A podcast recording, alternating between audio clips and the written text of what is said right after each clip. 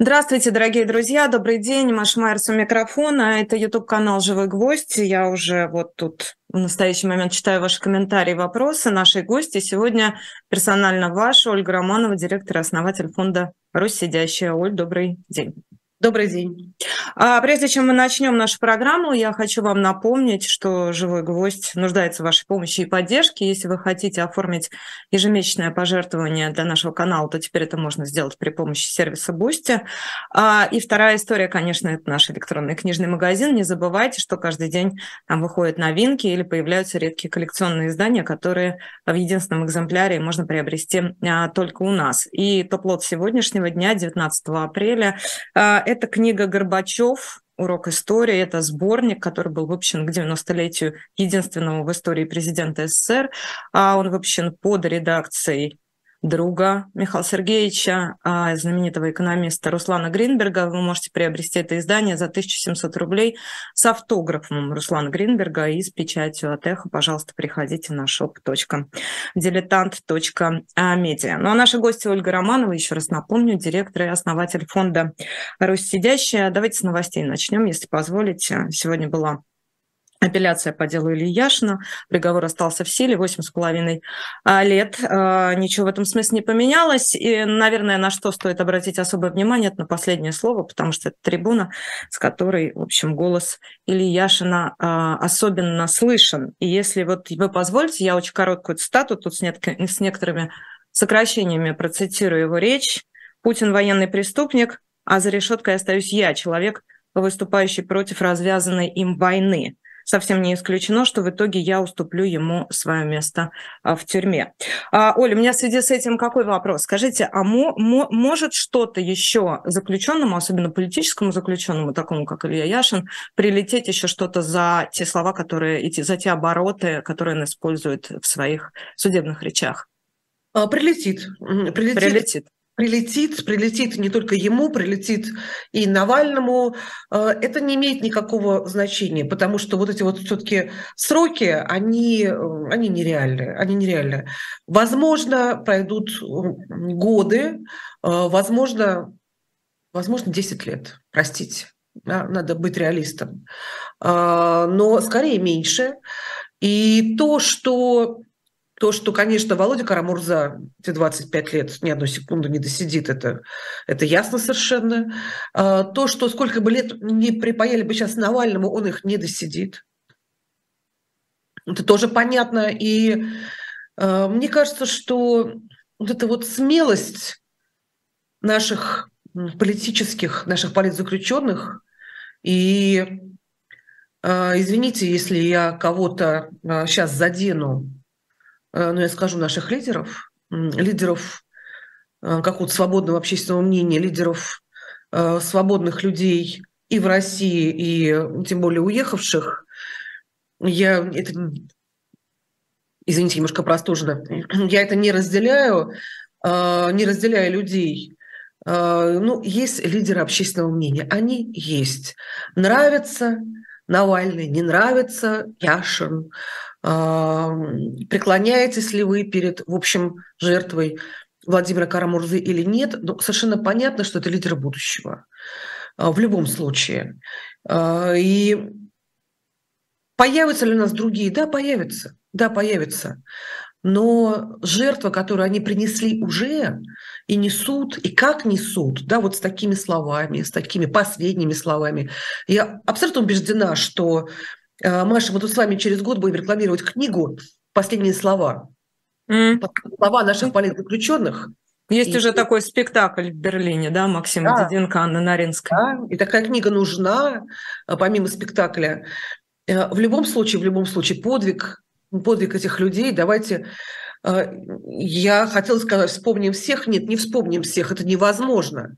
Но я хотела бы вспомнить э, женщин, я хотела вспомнить э, Сашу Скочеленко, я хотела вспомнить э, Лили Чанушу прежде всего, да, женщин, которые наряду с мужчинами, наряду с мужчинами, а где-то, может быть, впереди мужчин, дают свою, в общем, очень молодую, я уверена, что крайне насыщенную жизнь а, за други своя, да, за нас с вами. Это очень, это очень Да, я расскажу слово «круто», потому что есть вещи, которые вот мы с вами не сделаем, кишка тонка, да? Mm-hmm. По разным причинам. По разным причинам. А, но это, безусловно, подвиг, который, который будет еще очень долго с нами и а, который в будущем, безусловно, а, безусловно, воплотится в какой-то политический капитал. Угу. Дай бог дожить, да.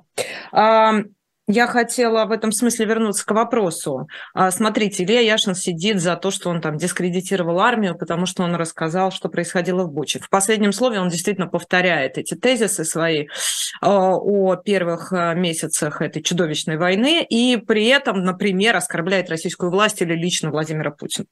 Действительно ли есть такая практика, что вот поэтому по факту последней речи могут завести дополнительное уголовное дело? Да, это такое может быть, поскольку, поскольку угу. это уже действительно оскорбление э, символов власти, оно в считается символом власти, а, бу-бу-бу. Бу-бу-бу. Это, угу. это, это, не имеет, это не имеет значения. Это не имеет, значения, имеет значение то, что он сказал.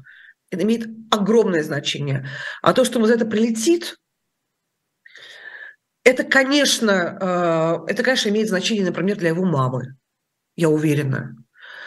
А, для самого Ильи нет, потому что он верит в то, что говорит. А верить в то, что он говорит, означает, что Владимир Путин не вечен, этот мрак над страной не вечен, эта война не вечна, и морок не вечен, и все это, все это не вечно. А, вечно, вечно, к сожалению, останутся с нами очень надолго проблемы, которые принесла эта война, и этот Путин, и этот морок.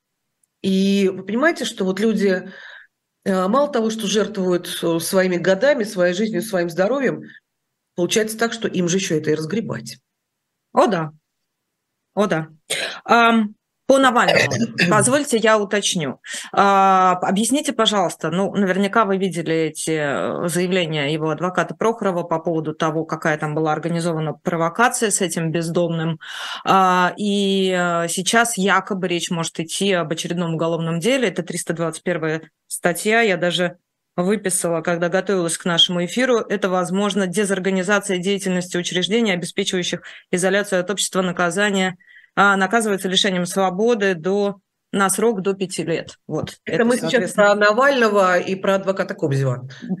Про Кобзева, да, прошу прощения. А вот эта история, насколько это распространенная практика и чем это может закончиться, на ваш взгляд? Сама эта история с этой провокацией, когда к нему этого, как сказано в цитате, процитирую адвоката, доведенного до животного состояния, сокамерника, значит, вот запихивают в камеру и ждут, когда Навальный а, применит физическую силу. Эта практика довольно распространенная. А, надо сказать, что, конечно, она к Навальному применена а, с особым подходом. Во-первых, давайте отметим, что э, и Навальный, и адвокат Кобзев успели сообщить незадолго до самого происшествия, что оно случится. И э, Навального об этом предупредил один из сотрудников ИК-6 в городе Мелехово, в поселке Мелехово Владимирской области. Э, надо сказать, за что им большое спасибо. И я хочу сказать, что сейчас мы видим эту тенденцию, э, что сотрудники, иногда это заместитель начальника по воспитательной работе, иногда это, собственно, сами начальники. Они вот уже с прошлого лета ходят по заключенным и отговаривают их, например, вербоваться в наемники. Угу. А нам сейчас начали поступать просто доносы от заключенных в Руси сидящие доносы, что начальник такой-то отговаривает нас вербоваться. Ну, ребят, спасибо по начальнику, что это записали.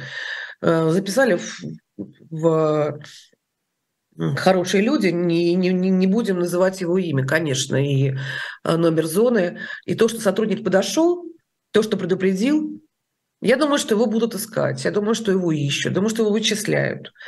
И мне кажется, что будет не один такой, кто будет подходить. Кто будет подходить, кто будет говорить. А, это во-первых. Во-вторых, провокация обыкновенная. А самое смешное, что это все а, по закону.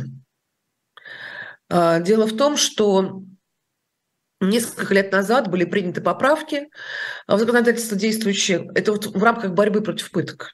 Это вот, как обычно, боремся с пытками, получаем узаконивание пыток. Дело в том, что если заключенного э, просят сделать что-то, требуют сделать от него что-то, обычно, что не вписывается в понятие человеческого достоинства, э, то к нему можно применить силу. Ну вот, например, заключенного переводят в ШИЗО. Чтобы перевести в ШИЗО, его переодевают и досматривают полностью что такое досматривать полностью? Это нужно присесть, раздвинуть ягодицы и показать, нет ли у тебя чего в заднем проходе. И это на камеру, на сотрудников. Работает камера. Нигде не написано, что нужно показывать это сотрудникам. Нигде не написано, что нельзя вызвать врача, чтобы он посмотрел за ширмой тебя отдельно. Зато написано, что если ты сопротивляешься этому, тебе применяют физическую силу. Ну, ни один нормальный человек перед камерой не будет этого делать. А дальше вызывают сотрудника, вызывают ОМОН, и тебя либо это заставляют делать, либо бьют до потери сознания и делают это. Если очень хотят, например. И это будет в рамках закона. Заключенный отказывается выполнять приказ э, сотрудника. Пожалуйста, все в рамках закона. Да, видеофиксатор, он отказался. А, здесь а, ровно та же история. Навальный отказывается сидеть а, с человеком, который... Вы понимаете, речь идет о том, что Навальный еще деликатничает. Речь идет о том, что человек не просто не знаком с правилами гигиены. Здесь вопрос не просто помыться. То есть человек явно испытывает какие-то Э, зависимости и болезненные ощущения от, от жизни, это может быть там все что угодно. Там какой-нибудь запущенный хеликобактер, да, когда у тебя недержание всего. Э, ну, человек до этого состояния там доведен или... Э, то есть это физиология, когда нельзя просто почистить зубы, от тебя пахнет. Да? И здесь нужна медицина. И, естественно, Навальный не может сидеть с таким человеком не потому, что он цаца, он уже с ним сидел несколько раз, да, а потому что наступает э, предел, некий предел, который прощупывают, прощупывают сотрудники, когда, если ты соглашаешься на что-то унизительное и невыносимое, то есть можно и дальше. Можно и дальше. И, конечно, Навальный поступил так, как диктуют, в общем, тюремные негласные законы, неписанные правила. Он не стал его бить, он попытался его Э, отправить э, за дверь. Э, и, конечно, тем самым он нарушил вот это вот, вот это вот все, да, требования сотрудников учреждения, да, до пяти лет. До пяти лет лишения свободы – это дезорганизация работы учреждения. По закону здесь можно подвести все, что угодно. Все, что угодно. Не по закону, по понятиям, которые тут совпадают абсолютно с правилами человеческого общежития, он прав. Я смотрела ваше интервью с Елизаветой Стенской, и вы там сказали, что, ну, видимо, оно записано было чуть раньше, да, наверное, да, потому что я понимаю, какая-то большая работа. Вы там сказали, что должно быть полегче. И два фактора называете. Это вручение Оскара фильму, документальному фильму «Навальный» и разговор Пригожина с Ахметовым. Вы там все про это объясняете, но правильно ли я понимаю, выходит, что вы, ну, эти прогнозы не сбываются. Не полегче, потяжелее. А, нет, сбываются то, что сотрудник предупредил, например. Это, это влияние тоже этих факторов. Mm. То есть до сих пор не была протянута рука помощи. Совершенно добровольно и то есть изнутри. Э, этого до сих пор мы про это ничего не знали. А в принципе сейчас мы видим, что вообще внутри системы, внутри пенитенциарной системы а, развивается протест. Mm. Знаете, мы э, видим уже практически в каждой зоне людей, обычных заключенных. Это не политические никакие, это вот те самые, которых мы иногда видим на кадрах, взятых в плен, это точно такие же люди. Только они не идут вербоваться и ходят отговаривать других. И они тоже часто пишут или звонят, или надиктовывают сообщения. и просят какой-то правовой помощи именно в этом смысле. Но вы знаете, пока правовая помощь очень простая. Если ты не хочешь ходить, ты не пойдешь. Ты не пойдешь на войну. Пока так. Пока так. Пока можно упереться рогом и сказать, я не пойду. Да, может быть, будет ШИЗО, а, может быть, будет ПКТ, но это будет не война, не окоп и не автомат Калашникова, и не внесудебной казни Вагнера, куда ты тоже можешь попасть. Пока так. То, что в тюрьме будет мобилизация насильная, я не сомневаюсь. Насильная? Насильная это как? Взяли, погрузили, отвезли? А, да, дело в том, И сзади заградотряд поставили. Это так? Да, да. В октябре прошлого года были приняты поправки а, в закон о службе в армии, и эти поправки вступили в силу с 4 ноября. Как раз по этим поправкам а, Министерство обороны получило право вербовать на контракт заключенных. Но дело в том, что она получила право и призывать. Пока не призывает. Но может, может призывать заключенных. То есть да. в ситуации, когда они не могут отказаться, потому что это не может быть, это призыв, это не может быть добровольным решением. Мобилизация. Мобилизация, Мобилизация. И когда mm-hmm. Пугал их Пригожин, что идете, идете со мной, потом пойдете насильно с Министерством обороны, и сейчас говорит то же самое Министерство обороны, заключайте контракт, это за деньги, а потом будет мобилизация бесплатно. В общем, такой случай, что я бы поверила. Вы сказали важную историю, вы это сформулировали, что в тюрьме, да, на зоне а, назревает протест. В каких формах он может, во что он может вылиться, как вам кажется? То есть ну, есть ли здесь хоть какие-то механизмы для сопротивления у самого, наверное, бесправного, а, у самых бесправных людей в России? А, вот здесь и да, и нет. Во-первых, во-первых, мы видим поведение очень многих служащих тюрьмы которые были очень унижены этой ситуацией с Пригожиным, с Вербовкой. А, мне нет никакого резона за них заступаться и их хвалить, а приходится. А приходится потому, что сейчас мы видим это внутреннее сопротивление. Когда а, по разным причинам, самым разным, и начальники, и сотрудники а, сопротивляются. Сопротивляются вербовке, сопротивляются войне, эти причины могут быть э, далекими от наших с вами идеалов, э, потому что, например, э, у них кончился заработок полностью. На чем строился тюремный заработок? Две вещи. Промка, то есть работа заключенных на промке, которая обычно принадлежит через двоюродную жену там, начальнику зоны, и дальше идет по кругу э, начальству наверх и в бок э, в прокуратуру по надзору э, за правами человека в местах лишения свободы.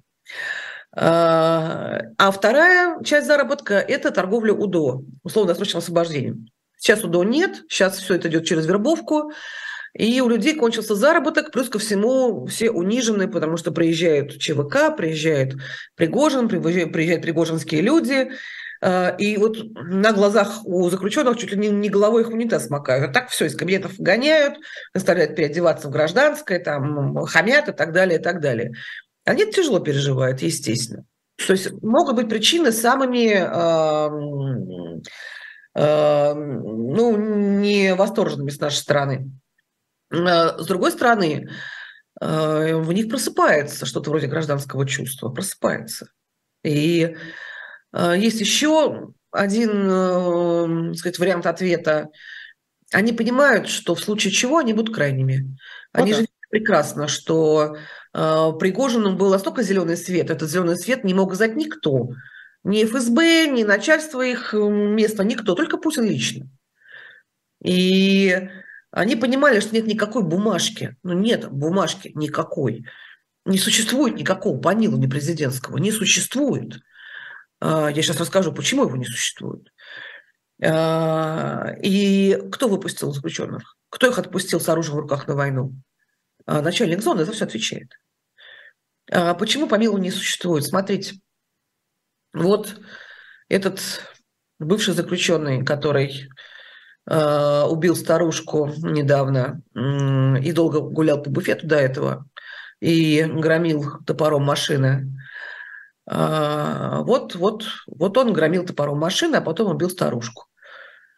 Э, простите, а его же помиловали.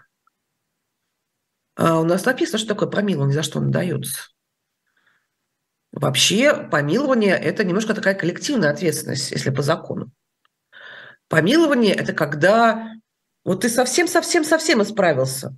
Это видит начальник зоны и пишет «да», исправился. И отправляет твои документы на помилование в региональную общественную палату. Региональная общественная палата смотрит на тебя внимательно и пристально. И думает, так, так, так, то начальник зоны взял на себя ответственность. Возьмем ли мы на себя ответственность сказать, что он исправился? Да, пожалуй, возьмем. Исправился. Потом поступают документы в администрацию президента, в администрации смотрят, а возьмем ли мы на себя ответственность? Тут начальник зоны взял, региональная общественная палата взяла, ну, пожалуй, разделим. И президент думает, ах, пожалуй, а... да нет, что-то я опасаюсь все-таки сказать своим президентским именем, что человек исправился. Пожалуй, нет. Так было до сих пор. А теперь у нас что, 50 тысяч помилованных? Это 50 тысяч завербованных. А, и вот президент сказал, что вот этот вот взял на себя ответственность. То есть старушкина смерть на ком лежит? Угу. На Путине Владимире Владимировиче? Ну, выходит, что так. Если там везде стоит его подпись. Выходит, что так, если стоит. Но указ у нас секретный. Mm. На справке об освобождении путинской подписи не стоит. Там стоит подпись начальника зоны. А, говорят, помиловали все секретным указом президента. Давайте на него посмотрим. А кто же нам даст? Ах, вот, оказывается, оказывается, вот тот самый Росомахин, который убил старушку, наверное, вот он-то как раз не помилован президентом. А как же он на собой оказался? Кто отпустил? Начальник зоны? Ну-ка, давайте его сюда. Все это про него.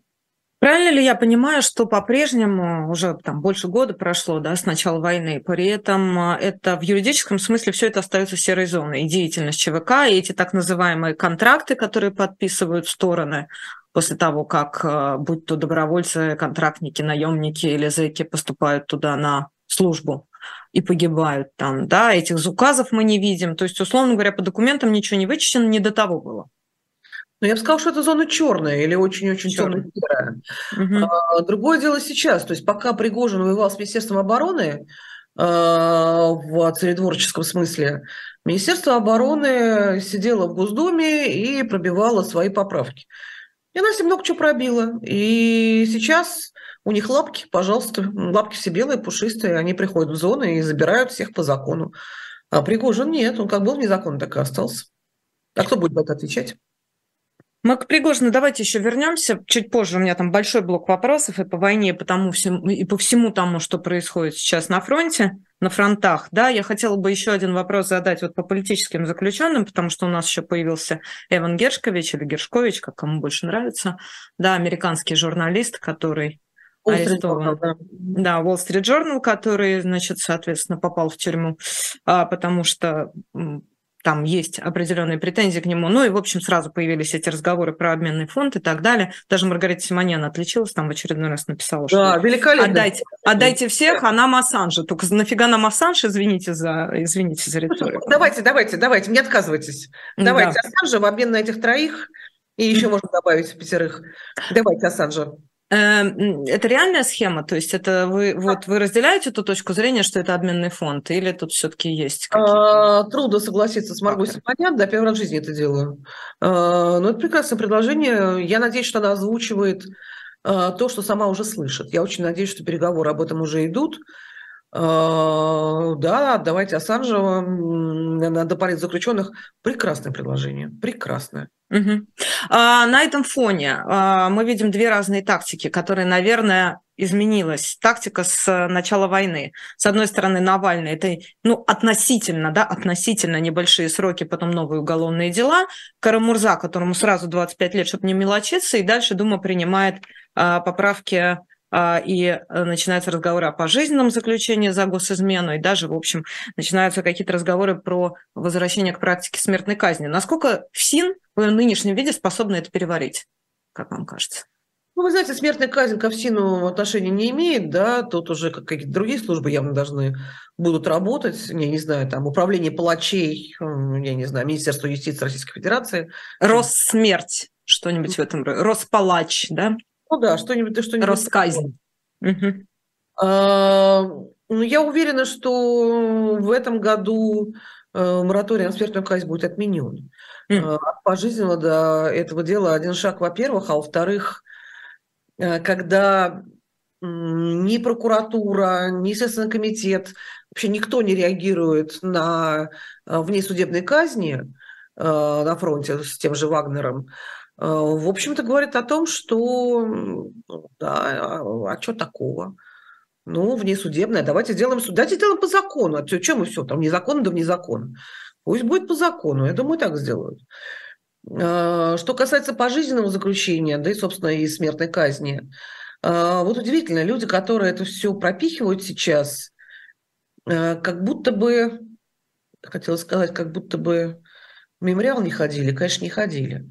Они же мемориал закрыли. Как будто бы, как будто бы ничего не знают, совсем ничего, а может быть и правда не знают, потому и закрыли мемориал. Э, как-то они себе, видимо, плохо представляют, что обычно жертвы номер два или номер три, в крайнем случае номер четыре, становятся они сами. И пожизненного и смертной казни, ну, добро пожаловать. Э, то, что Пригожин станет таким человеком, я вообще не сомневаюсь ни одной секунды. Э, но, скорее всего, там будет внесудебная казнь, там грибочков неудачно покушает или на машинке неудачно покатается. Э, но, в принципе, как-то так. Вы много говорите о том, что Пригожин сделал за последний год головокружительную карьеру. У него есть набор некоторых знаний и умений, которые позволяли, позволили ему так, так быстро и так резко подняться. И там практика э, последних месяцев, и много говорят о том, и вы в том числе, что, в общем, его отодвигают. Что, что происходит? Можете объяснить?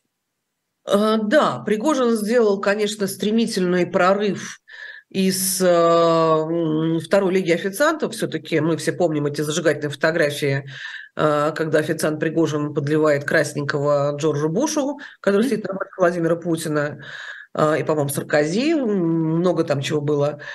И да, Пригожин, он из старого путинского окружения, да, он наливал Путину красненько еще в ресторане «Старой таможни», когда он был вице-мэром.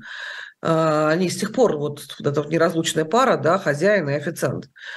А, но дело в том, что Пригожин никогда не, не входил в ближний круг и в высшую лигу. Он человек, которому Путин доверяет наливать себе красное вино, да, что он за ничего не подсыпет. А, это, это много, это много, но было недостаточно для того, чтобы войти в круг Ковальчуков, Ротенбергов, в конце концов Ротенберги, в общем, тоже тренеры Путина э, по самбо, да, и дзюдо, и что.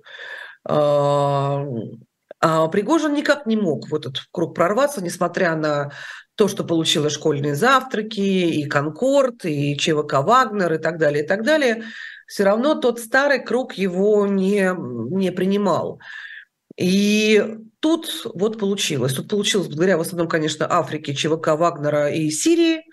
А, внесудебные казни, я напомню, начались еще в Сирии. И они тоже были публичными. И э, вот Путин внезапно на фоне своего охлаждения к Шойгу Герасимову, а, на фоне отставки Лапина, который требовал, я напомню, Рамзан Кадыров прежде всего, и Пригожин уже как-то на подпевках, все-таки он сумел завоевать это доверие и сумел действительно убедить э, Путина, что он сможет э, сделать из зэков фронтовую силу. Да, сделал, теперь все видят, что это можно сделать. Э, но явно делили фронт с Шойгу Герасимовым.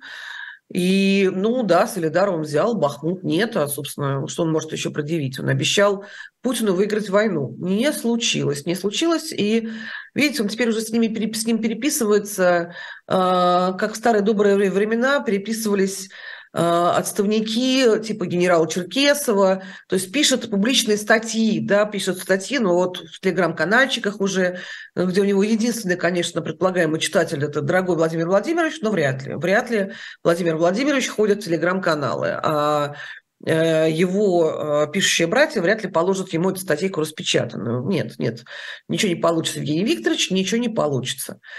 Поэтому собственно, он пытается по-всякому вернуть расположение.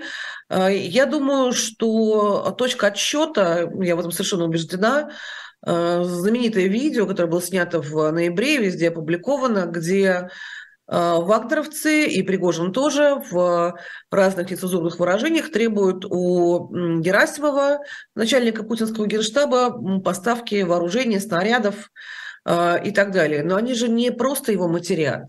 Они, в общем, провели публично тюремный обряд опускания начальника путинского генштаба. Да? то есть, извините за выражение, да, они только раз что его не обоссали, простите, да, то есть как часть ритуала. Все остальное они провели. А, а Путин знает это все, да, он из той же подворотни, что и что те, что эти. А, и он понимает, что это нарушение границ, э, его воровских границ, а, его пацанских границ, его комитета, блат комитета границ, и повар Пригожин, повар взял на себя очень сильно лишнее. Опустить начальника генштаба Путина может только Путин. А он такого решения не принимал. Но я думаю, что с этого все посыпалось. Тут же рассыпался триумвират э, Суровикин, э, Пригожин и Рамзан Кадыров. Я напомню, был триумвират, выглядящий очень грозно. Э, Суровикин ушел в бок и вниз, и его функции были переданы Герасимову, который подрос из-за этого. Рамзан Кадыров как-то забыл, что у него есть новый русский друг Пригожин, как-то совсем позабыл. Золотов, который очень долгое время стоял за э, Пригожиным, помалкивает. Э, и как-то вот Лапина вернули, и мало того, что вернули, еще и съездил специально Путин к Лапину э, в Геническ, не Херсон, и все-таки не Херсонская область, а оккупированная территория. А, но, тем не менее, там Лапин, и это демонстрация а, победы клана, а, клана все-таки Шойгу и Герасима, которых там не было, то есть они еще явно совершенно опала не прошла, но тем не менее, тем не менее. Сейчас мы понимаем, что на фронте действует порядка 10 ЧВК. Вагнер тоже, но он теперь один из многих. Вербует теперь Министерство обороны и несколько ЧВК, связанных с Патриотом. Плюс ко всему, плюс ко всему не утихает конфликт Пригожина ни с Бегловым, ни с мощным екатеринбургским Куйвашовым Свердловским. А, кстати говоря, Куйвашов тоже, в общем, связан с Пригожиным именно конфликтом, потому что Э, Пригожина долго не пускали вербовать э, в Свердловскую область, пустили, э, но вот ценой конфликта с местной элитой, прежде всего с Алтушкиным, и с местным олигархом, и с губернатором Куйвашовым, плюс ко всему братья Ковальчуки, мощные братья Ковальчуки, один из которых вошел буквально недавно в Совет Безопасности, тот, который по науке, а тот, который не по науке, как известно, у него работает ну, наложница Путина Кабаева, и там тоже все в порядке, они ополчились на Пригожина, эта сила мощная. Э, в общем, бедный Евгений Викторович э, не понял, как его ощипали, да, и сбросили в котел. Пока он еще оттуда как-то лапками машет, но это, это котел, это... это То есть вы, э, вы не верите в его реинкарнацию? Хотя она, она может. Вы же рассказывали о том, что он и в Крыму продолжает работать по она как раз по линии быть, Она может быть, он не сошел со сцены. Uh, у него по-прежнему за ним числится Африка, а это не то чтобы интересы России, это интересы Путина. Uh, в Мали, например, или в Центральноафриканской республике. Uh, за ним по-прежнему кусок Сирии, за ним по-прежнему Ольгинские тролли, а, это тоже сила мощная, давайте не будем сбрасывать. А, за ним много что еще, и плюс ко всему за ним все-таки умения, такие редкие умения, как, например, а, командовать зэками. Потому что командовать заключенными, естественно, Министерство обороны, если честно, не в состоянии.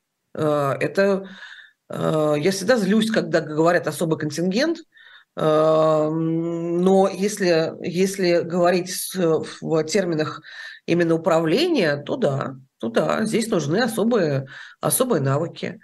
Э, здесь армейская команда просто так это не, никак не поможет. А, в связи с этим вопрос. А, тут начинает звучать, вы говорите, около 10 ЧВК уже действует. Можете объяснить, как вообще меняется структура этих частных, этой частной армии или различных частных военных компаний, и к чему это может привести? Фигура Пригожина, это была, с одной стороны, это ужас, ужас и кошмар, кошмар, и кувалды, с другой стороны, было с кого спросить. А сейчас кого спросишь? С Дерипаски? Его фамилия там тоже звучит, например, да? И как вот этот вот, э, я даже не знаю, это не рынок, это сектор этих частных военных компаний, кто и как его контролирует, кто и как за него отвечает? Ну, вы знаете, э, их контролируют самые разные спецслужбы и военные. Я нашла эту статью довольно давнюю. В журнале Forbes задолго до военным был рейтинг топ-10 частных военных компаний. И Вагнера там то ли, то ли не было, то ли был каких-то не на первых позициях. Российских компаний? Российских частных военных компаний, э, которые что-то делают в Индии, что-то делают на Юго-Восточной, в Юго-Восточной Азии, э, что-то делают где-то еще, и мы их, о них очень мало что знаем. А, они никуда не делись. А, а Вагнера просто сняли с сирийского и африканского фронта и отправили сюда. Причем, конечно, силой лоббистских усилий а, самого Пригожина. И тогда уже упоминался ЧВК, например, «Патриот», который связан с Шойгу. И мы сейчас видим отдельное постановление, которое Лукойлу разрешили создать частную военную компанию. Частная военная компания «Газпром нефти», «Роснефти», они все говорят, что это им нужно для охраны трубопровода. А что случилось? А чего надо хранить трубопроводы? Создается ощущение, что это больше про деньги. А вот про контроль и про управление. Вот с этим как быть? Ну, деньги, то есть, очевидно, Лукойл может это профинансировать. Но что он с этим может сделать с военной точки зрения? А, с своей точки зрения, я думаю, что он не собирается с этим ничего делать, собирается держаться подальше от войны, но, по крайней мере, пока его не припрут к стенке. А, это для другого. А, бабушка сказала, это на потом. Здесь уже мы приходим к такой ситуации, что, в общем-то, любой олигарх хотел бы иметь свою частную армию. Неплохо, но только с точки зрения контроля за этой мощной военной силой тут возникают вопросы, и, наверное, они должны появиться рано или поздно либо у противоборствующих и оппонирующих олигархов, либо, наконец, у российской власти. Ну, представляете, как будет здорово, когда два феодала с друг другом поссорятся, и одна армия феодалов пойдет войной на другую армию феодалов. Да? Это... Пока, пока это удавалось поссориться только российской оппозиции, прошу прощения, теперь, а, может, и ему Да, пока так, но и пока Путин уверен в том, что он контролирует ситуацию, что он пока единственный контролер а, на российских просторах, а, но это не будет длиться вечно. Это не будет длиться вечно. И, не знаю, читайте Шекспира. А, к самой структуре этих ЧВК хватит ли ресурса Синовского тюремного да, для того, чтобы поставлять кадры в эти частные военные компании? Почему ну, они оказались настолько неэффективны с точки зрения того, что происходит на фронте? Э, смотря в чем измерять эффективность. Э, они в очень победах. Они очень эффективны для другого. Э, во-первых, это всегда был неплохой пиар, потому что пока забирают заключенных воевать, Мирные граждане э, считают, что их пронесет. Нет, их не пронесет, но пока иллюзия такая. Это во-первых. А, во-вторых, да, пушечное мясо. Они, штурмовые бригады, это вот просто живое пушечное мясо. Там потери самые большие. А, Что-то я не слышу голосов, кто бы их пожалел. Кто бы сказал, как жалко народ, да, ну и что, что они преступники, ну и что, что они оступились. А, то есть для подавляющего большинства, собственно, кроме родственников, а, это утилизация. Это утилизация, то есть мы экономим бюджет, хватит их кормить, тюрьма не санаторий, а, а потом они выйдут, будут совершать новые преступления, а так их убьют и убьют. Ну, хотя ну, вот за родину, да, и, и, и слава тебе, Господи. Это циничная утилизация. Э, поэтому с этой точки зрения, с точки зрения утилизации, с точки зрения внутреннего пиара, что пока воюют зэкими не тронут, они достигли своей цели. Ну и плюс ко всему, все-таки давайте, опять же, смотреть правде в глаза, не заниматься шапкой закидательства. Бахмут пока держится. Ну, ну, в общем, фактически взят. Именно этими силами. Да, за 8 месяцев.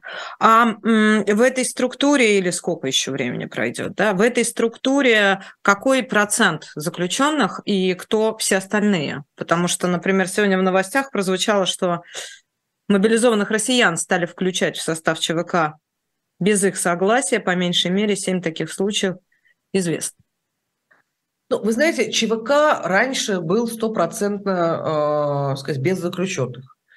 Э, это случилось совсем недавно, это случилось в июне.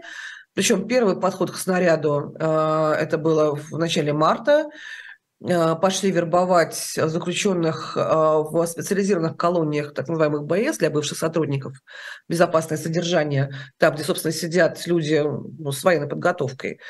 Но они не пошли. Но пошли, пошли они в ЧВК с июня, и это вот, собственно, первая партия. Первый подход к снаряду сразу дал хороший результат для именно для внутреннего пиара и для стало понятно, что никому никого не жаль. И самое-то главное, что и заключенным себя не жаль. Не жаль ни себя, ни других, они смерти не боятся. Они были в аду, русская тюрьма – это в любом случае ад. И многие шли как раз э, просто из ада. А очень многим не жаль ни чужих жизней, ни своей. И они идут под пули, в общем, легко. На это и была сделана ставка. Была, да, была это сделана ставка. И в какой-то момент э, заключенные составляли основную часть ЧВК Вагнера. Сейчас а поменьше, но их просто выбило, да, их просто выбило, выбивает. И потом Пригожин отпустил 5000 человек, которые служили больше, чем полгода. Он их отпустил, что они делают в России, мы с вами видим. А, и он потерял к этой теме интерес сейчас. А, то ли он отдыхает и лечит депрессию, то ли он занялся э, вольными, но сейчас там в основном Министерство обороны. И вы говорите, что Министерство обороны не нравится выполнять эту функцию, работать с заключенными. Ну, кому что понравится, э, ну, кроме, кроме... Пригожину, да. Кроме специалистов, да, что называется, mm. те, кто умеет, те, кто знает тему. Mm-hmm. Естественно, тема сложная. Тема сложная, говорить надо на Э, специальном языке. И я не думаю, что, например, сотрудники ФСИН, которых тоже, например, призовут в армию командовать заключенными, будут в восторге от этой идеи. Э, тоже мне кажется, что почему-то нет. Э, но дело в том, что они все равно этим занимаются, потому что Министерство обороны не полюбило ездить по зонам, заниматься агитацией, совсем не полюбило. И сейчас для них вербовкой занимаются сотрудники ФСИН, ни шатка, ни валка. А, но сейчас этот э, механизм раскручивается все больше и больше.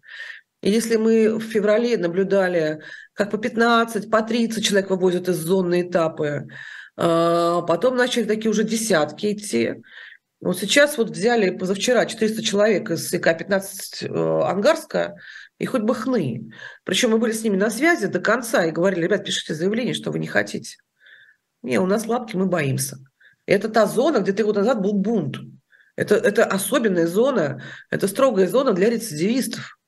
И там был бунт именно за человеческого достоинства, за унижение. А, а вот, вот сейчас лапки. Ни одного недобровольного случая вербовки. Ни одного. Ни одного. Кажется, увозят насильно. А, пишите заявление. Хоть один. Нет, нет, ни одного. Ни одного. Да, давайте к цифрам. Вот вы говорите, 5 тысяч вернулись. Всего вы оцениваете 50-53 тысячи да, заключенных на а, Знаете, на 1 февраля фронтах. только Вагнер завербовал чуть-чуть меньше 50 тысяч, угу. где-то от 48,5 до 49,5, чуть-чуть меньше. Угу. А, сейчас только Министерство обороны и ЧВК «Патриот» а, мы получаем такие сводки тоже, как из всех зон, как и получали. Корреспонденты нам наши рассказывают, а, но довольно трудно было уследить, то есть сейчас большими партиями мы понимаем, что идет набор, там уже тысячи человек, но пока было вот в феврале по 15 человек раз в три дня, довольно сложно оценить, сколько их всего было. Поэтому у нас сейчас гораздо большая погрешность, чем могла бы быть. Но за это время еще тысяч пять точно завербовали. Вот точно, абсолютно, это даже по минимуму. Угу. То есть 55. Пять из них вернулись и помилованы, и сейчас находятся на свободе. Да. Те, те, те заключенные, которые в том числе убийцы, насильники, которые были приговорены к серьезным тюремным срокам. Ну, так прежде всего. Угу, угу. Значит, э, соответственно, а насколько этот ресурс вообще исчерпаем? Когда они закончатся? И закончатся ли? Не закончатся, они конечные. Значит, сейчас порядка 400 э, тысяч человек сидит, из них 8% женщины, а мы знаем уже, по крайней мере, с сегодняшнего дня, что женщин начали отправлять на фронт, они уже там. То есть начали отправлять давно, а, но мы впервые получили свидетельство об их нахождении там. А, они там проходят под кодом и наименованием «Волчица». Угу. И они в ЧВК. Я не знаю, сколько их добралось до фронта, но я знаю примерно цифры, что 50 женщин забрали из колонии города Снежное, это на оккупированных территориях, это ДНР, ЛНР. Это откуда, собственно, Бук стрелял? Да. А, да, да, да. И еще порядка 100 человек с юга России. Они где-то встретились, эти два этапа женских. И вот сколько из них доехало до фронта, я не знаю, но вот это они. А, в конце концов, где-то через три месяца после поступления сведений, что забирают женщин, мы в конце концов получили свидетельство, что они на фронте доехали. А, поэтому 80% я бы не убирала. 400 тысяч сидит, минус 8% женщины. Ну, это минус такой, условно очень минус. А, примерно столько же уже совсем не могущих держать в руке оружие. А, остальные, пожалуйста, то есть еще человек 250 тысяч, 300 тысяч, пожалуйста. Угу. Ну, кстати, про женщин был мой следующий вопрос, как раз вы меня немного опередили. А вы можете себе представить вообще, что это за контингент, если у вас какая-то от ваших корреспондентов да, информация, эм, и какие, какой у них функционал? Это что за сила? Сейчас достану телефон, просто прочитаю обращение очередное. А вот свеженькое, свеженькое от женщин, которые сидят в Москве и которые обращаются э, с удивительной просьбой. К вам, просто... к Руси сидящей, к вам. Да, да, да, да, да. Э, значит, э, женщины хотят на войну, они написали заявление, и, судя по всему, э, заявление это одобрено. И по этому поводу они присылают список, что им нужно. Вот. Э, как интересно. Письмецо. Показываю для тех, кто смотрит нас в эфире. Угу. Просим вас помочь девушкам СИЗО-6, это Москва. В настоящее время, э, а, временно, находящимися в ФКУ СИЗО-6 УФСИН России по адресу город Москва, улица Шоссейна, 92, э, которые на добровольной основе едут по контракту на СВО. Нужна помощь и поддержка. Что нужно? Нижнее белье, список размеров, носки, список размеров, футболки, список размеров, чай, кофе, сахар, сладости, моющее средство, шампунь, гель для душа, мыло, записные книжки, гигиенические наборы. А, благодарим. Дальше список фамилий. 82 а, год рождения, 87 год рождения, 86 год рождения, 85 год рождения. А, девушки становились на войну, и им нужны тампоны.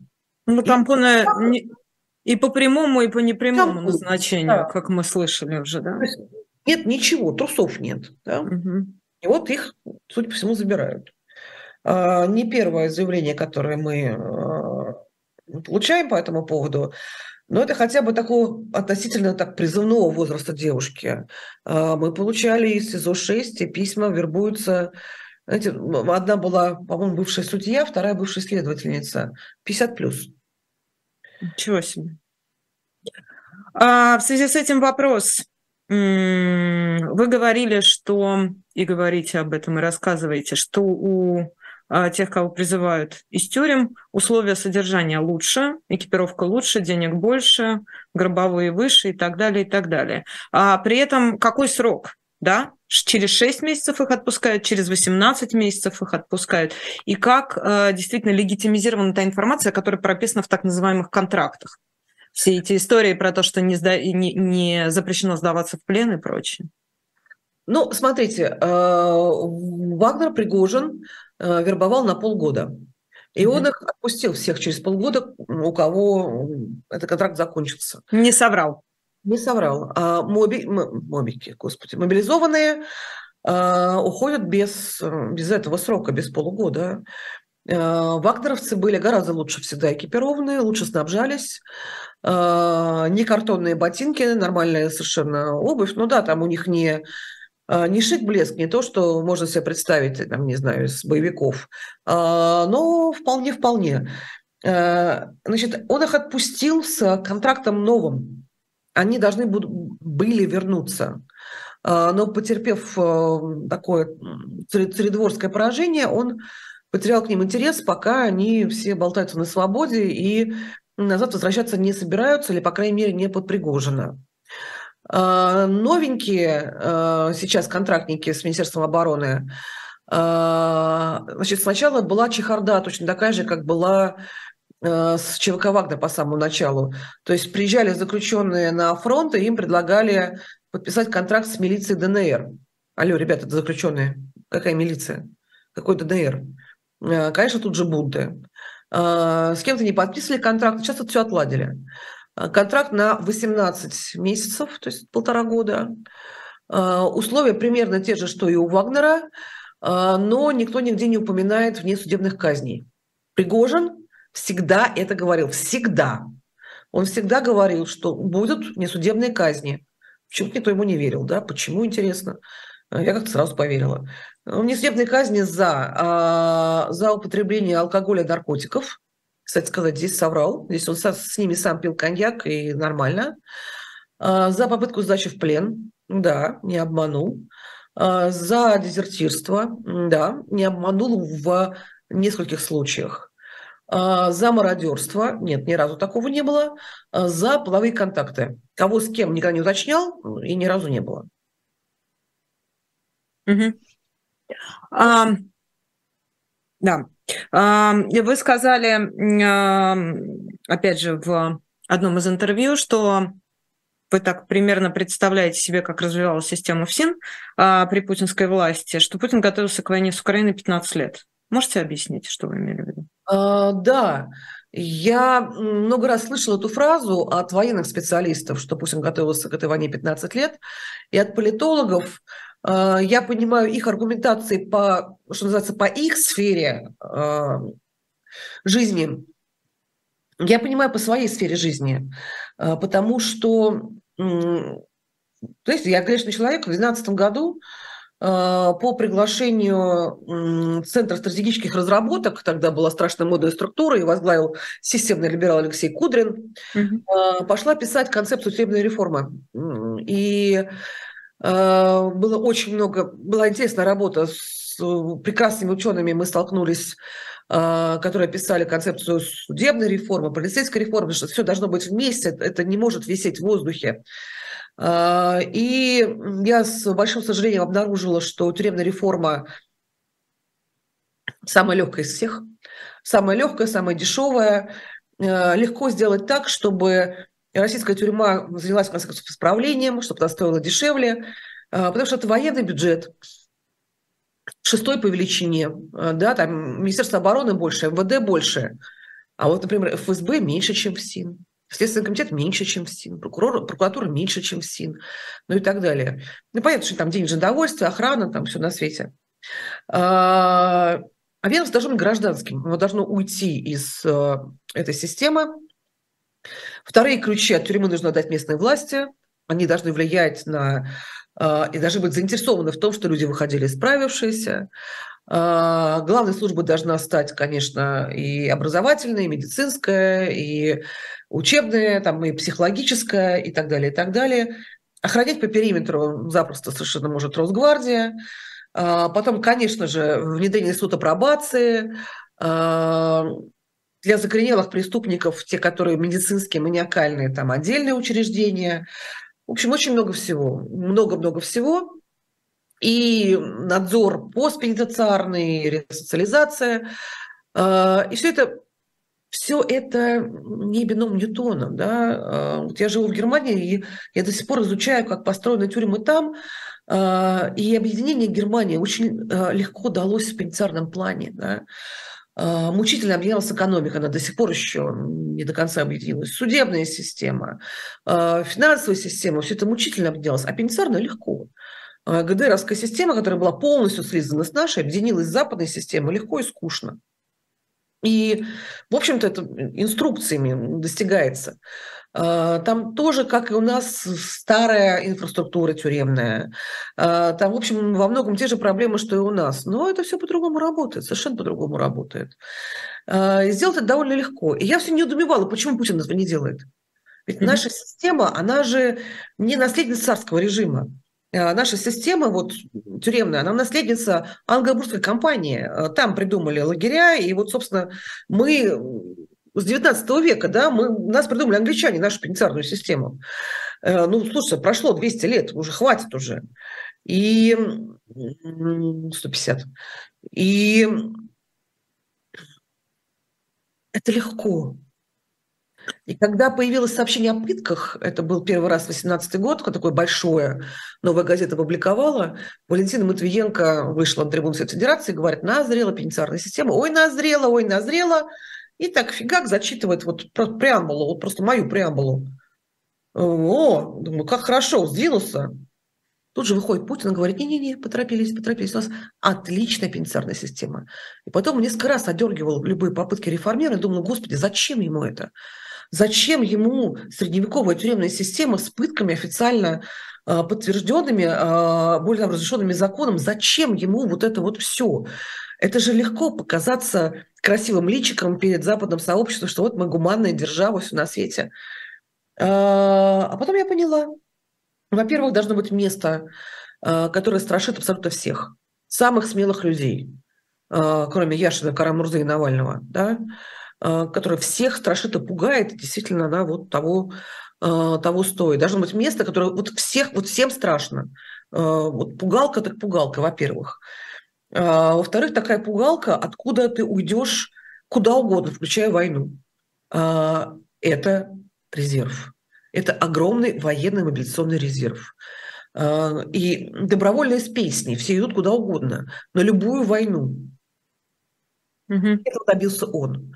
Этого добился именно он своей политической волей. Не могу вас не спросить, несколько минут у нас остается. Когда мы с вами встречались, наверное, несколько месяцев назад, вы рассказывали о э, украинских гражданских, которые оказались в российских тюрьмах. Э, как сегодня обстоят, обстан... ну, обстоят дела с этими людьми? Где они? Освобождены ли они? Самое. Все то же самое. Э, их э, больше ста чисто гражданских, э, больше тысячи не прошедших фильтрацию. Это я не говорю про детей. Это тюрьмы, во-первых, Новозыбков, Э, Брянская область, это Белгородская область, это СИЗО-4 в э, Курске, это Рязанская область. Мы знаем, где они, несмотря на бесчисленные ответы, их там нет. Э, каждый раз по чуть-чуть удается договориться об обмене, когда идет военный обмен. Вот в последнем обмене их не было, к сожалению, ни одного гражданского. К сожалению, нифига не делает Красный Крест – э, нифига не делает. Красный Крест прекрасно работает в Украине и вообще не работает в России никак. То есть совсем никак. Э, не дают? Не дают? Не дают, и, в общем-то, они не настойчивы, я бы сказала э, не настойчивы. Будем добиваться все-таки от Красного Креста хоть, хоть чего-нибудь. Э, родственники, большие молодцы родственники, конечно, вот украинские родственники заключенных, ну, если честно, небо и земля по сравнению с нашими. Люди, которые ничего не боятся. Вот у них нет вот это вот лапки, у меня лапки, я боюсь, как бы хуже не было. Этого они вообще не знают. Больше, меньше по, по численности этих людей? Продолжаются же боевые действия? А вы знаете, перестали, в общем-то, захват... Или их перестали привозить, отпускать их некуда, правильно я понимаю? То есть а, они... Да, они очень часто остаются все больше и больше на территории, на территории Ордло, я вам скажу даже, что и пленные херсонские заключенные, то есть это не пленные, это херсонские заключенные, это тоже городские лица, которые были вывезены зачем-то, какого-то фига, 2,5 тысяч человек в Россию, что их постепенно тоже начали отвозить назад в тот же самый Геничев, где строят новую зону. По детям ситуация как-то двигается? Мы же видим эти усилия, видим эти списки. Это капля в море, но что-то меняется? Простите.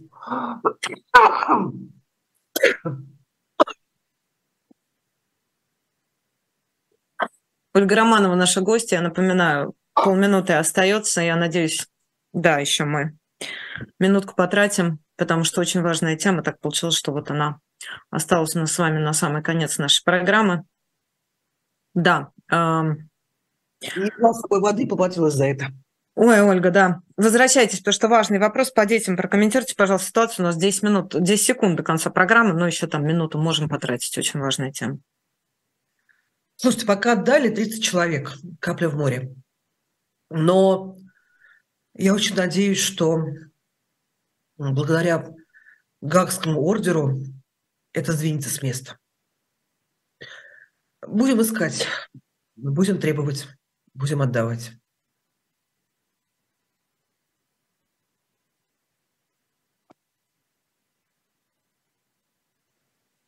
Слышно меня? Да, видно. Спасибо вам большое. Ольга Романова, директор и основатель фонда просто уже, да. Да, выздоравливайте. Почти до, конца, почти до конца. Извините, мне за кашель утробный.